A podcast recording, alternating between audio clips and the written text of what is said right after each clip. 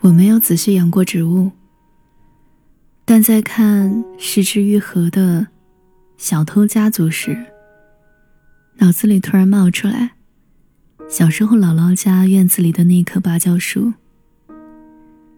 厚厚的叶子垂下来，扇形，鼓起来的纹路如同河床，奔走不息。抚摸起来能感受到它是鲜活的。有生命力的，被反锁在院子里的那些下午，我都是跟他一起度过的。土壤的粗野呈颗粒状，露珠滚动，微风持久。它在预言的庇佑下失去季节性的特征，常年绿在少年的心头。我喜欢坐在他身边，感受到一种饱满的安全。某个暴雨天过后，根部皴裂的劣质瓦盆警告着它，短暂而膨胀的孕育已经到期。芭蕉树越来越夸张，终于到了自立门户的时候，被劳作回来的大人们赶了出去。很多年后，我才知道，芭蕉树是热带植物，不该出现在我们这样的小城里。有朋友玩笑道：“我有臆想症，芭蕉树只是我对自己成长的投射。到底有没有过芭蕉树？我说的那个他，到底是不是芭蕉树？已经不重要了。如同电影《小偷家族》，奶奶去世以后，他们把他的尸体秘密埋在小小的屋子里。”如果不是东窗事发，外面的世界上终有一天，会不再有人记得奶奶的存在。而在他们内心，肉体的消亡，并不妨碍我们始终是在一起的认定事实。对于产生情感羁绊的人来说，生命是另外一种交换，在漫长琐碎。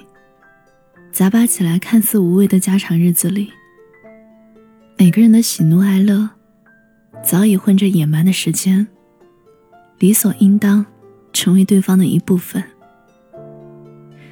活着，不过只是死前的一段过程。当世界沉下去，我们会在没有黑暗的地方见面。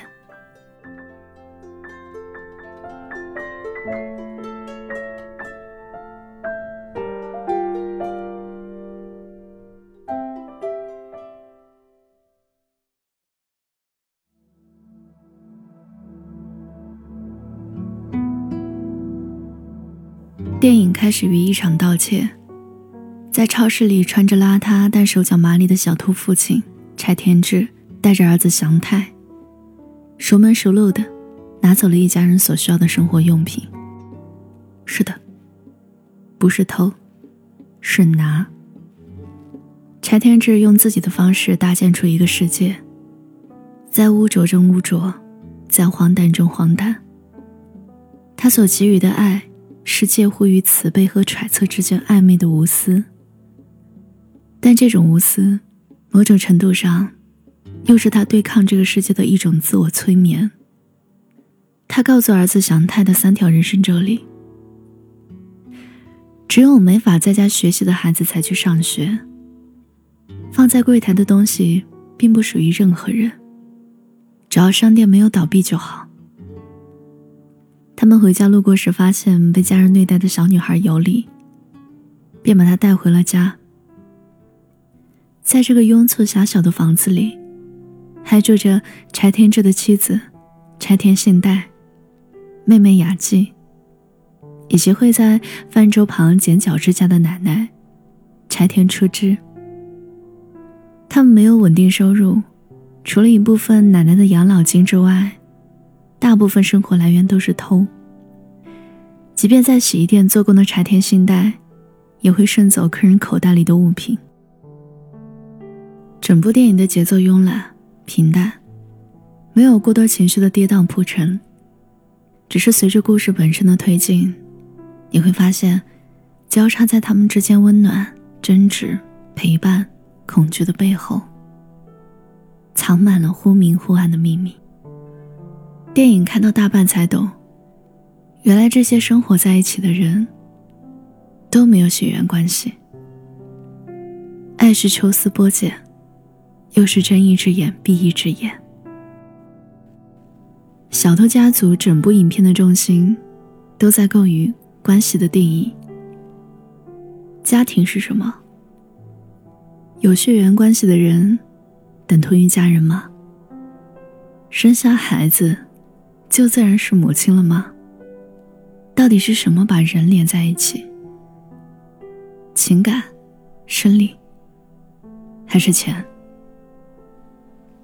现实生活中，我们通常习惯于用血缘来定义家庭，在失之愈合的作品里，却教我们把社会关系与情感羁绊拆开来看。他们需要的家人，没有真善美的滤镜加持。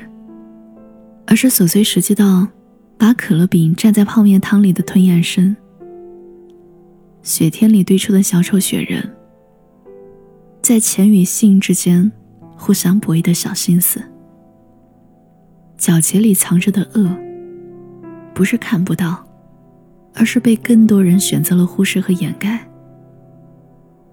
在他们眼里，家人是可以被选择的。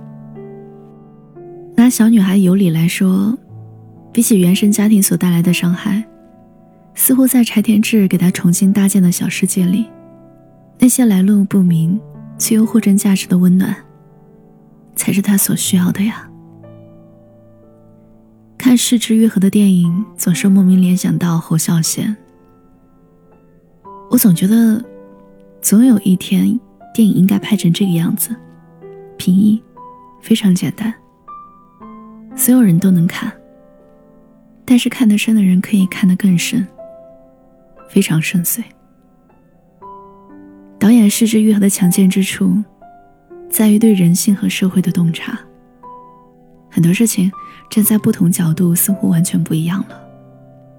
柴田智收留小女孩的行为，从法律层面上看是拐卖，从孩子的内心感受来说，是救赎。除了偷东西什么都不会的爸爸柴田智，懂得在海边以一种轻松坦然的态度，和儿子祥太聊早晨变大的性教育。这是男人之间的交流。他也只有这么多，能给儿子的。习惯偷东西为生的祥太，在超市看到妹妹尤里，一边熟练地向上帝祈祷。一边怯生生的拿起零食往包里塞的时候，他开始自我觉醒，决定以自己的方式结束这一切。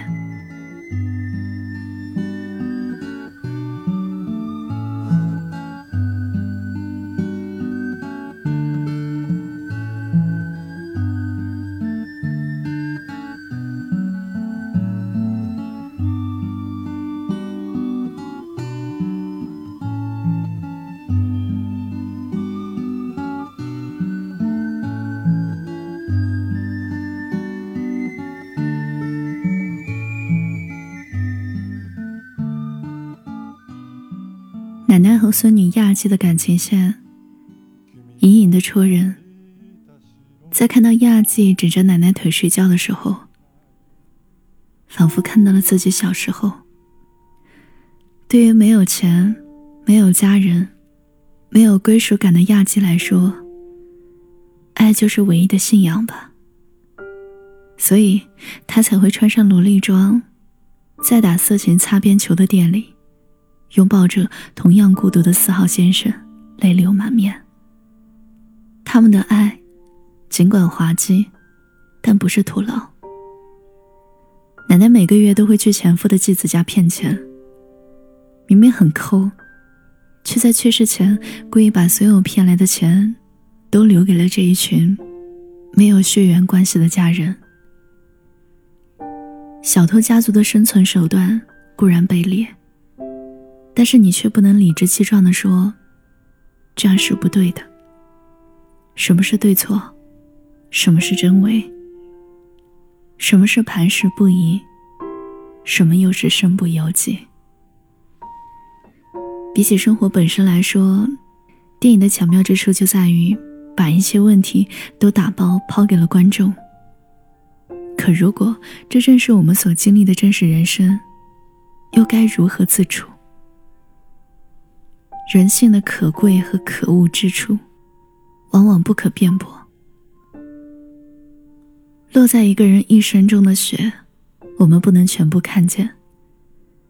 在这部电影里，每个人都没有说出口的过去，都耐人寻味。其中比较打动我的是，看起来很像寻常妇女的信代，和小女儿尤里在浴缸的旁边洗完澡。两个人的脸颊都是汗津津的。尤里穿着大家买给他的黄色连衣裙，胳膊上的伤疤赫然。诧异的是，信代的胳膊上居然有着相似的伤疤，代表不可言喻的过往。尤里小小的手指触碰上去，直直触碰到人心里。到底什么样的人才算是家人呢？至少。是见证并抚摸过彼此伤口的人吧？多么滑稽！电影中小女孩的伤是由法律意义上的亲人所创造的，而抚慰她、拥抱她的，却是小偷家族里诱拐她的陌生人。小偷家族里没有血缘亲人，有的只是情感同类。他们每个人身上都背负着不同的隐晦过往，有的伤口是看得见的，有的伤口是压在生命密密麻麻的褶皱里，无迹可寻的。他们活着的一致意义，都是为了获得爱与温暖，哪怕是以偷的方式付出代价，人生失衡，也要挣得片刻。隐秘的快乐。电影里有一幕是他们六个人探出头望向天空看花火大会。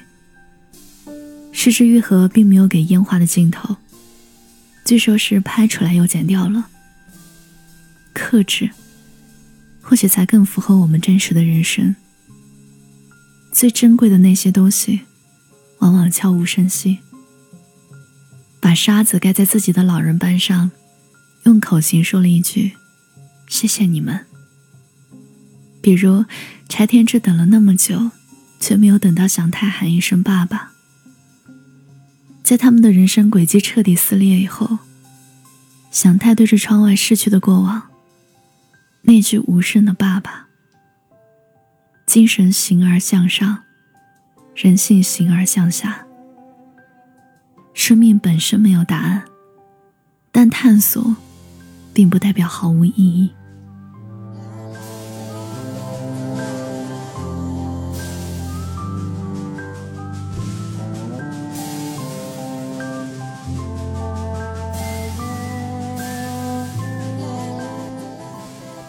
现代人的感情不是泛滥就是贫瘠，在小偷家族中，这种现象和表现手法同样极端。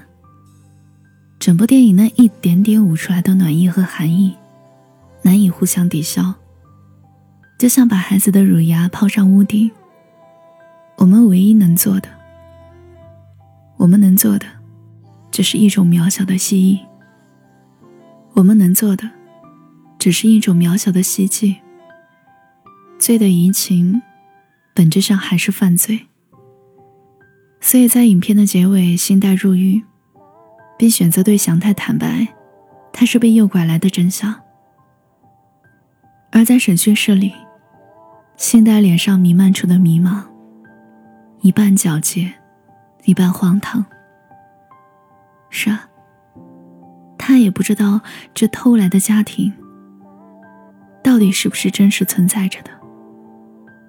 或许，我们口中的爱，本身就是从现实到梦境的。一场偷渡。